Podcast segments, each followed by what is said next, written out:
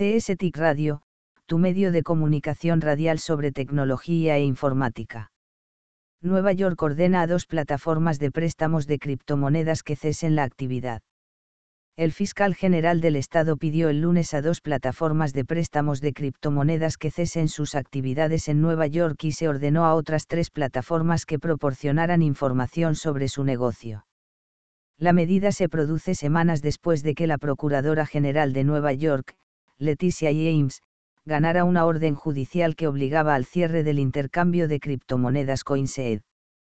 En una versión redactada de una carta fechada el lunes, James dijo que la oficina del fiscal general estaba en posesión de evidencia de vender u ofrecer ilegalmente valores y barra o productos básicos. Los reguladores en los Estados Unidos han estado intensificando el escrutinio de un mundo que hasta ahora ha existido en un área gris regulatoria, en el contexto de una creciente tensión entre la industria de la criptografía y los reguladores de todo el mundo. James presentó una demanda en febrero para cerrar CoinSeed por supuestamente defraudar a miles de inversores, incluso al cobrar tarifas comerciales ocultas y vender tokens digitales sin valor.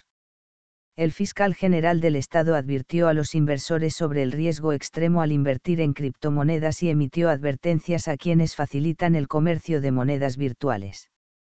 Las plataformas de criptomonedas deben seguir la ley, al igual que todos los demás, por lo que ahora estamos ordenando a dos empresas de criptografía que cierren y obligando a tres más a responder preguntas de inmediato, dijo James el lunes.